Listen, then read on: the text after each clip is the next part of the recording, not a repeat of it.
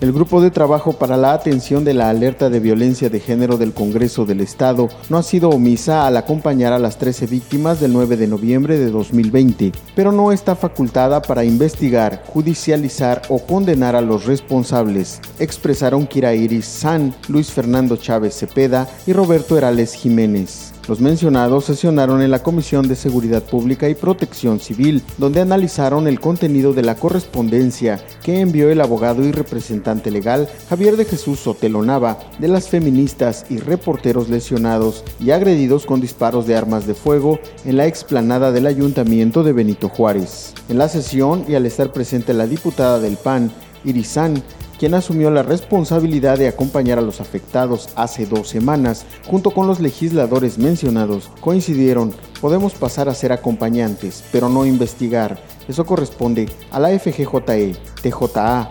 CDHQROO o a la CAB. De lo contrario, pasaremos a ser cómplices. El litigante Sotelo Nava solicitó se exigiera a la Fiscalía General de Justicia, Tribunal de Justicia Administrativa, Comisión de Derechos Humanos y Comisión Ejecutiva de Atención a Víctimas para que remitiera al Congreso los expedientes de las acciones que han realizado estos organismos facultados para ello, lo que explicaron no sería correcto. Eso debido a que la carpeta de investigación sigue integrándose las magistradas Isabel Cecilia González y Mónica de Los Ángeles Valencia explicaron a la presidente del grupo de trabajo de la 16 legislatura que se estaría resolviendo a través de un dictamen el próximo 1 de junio, si todo continúa como está y si no existe algún recurso más.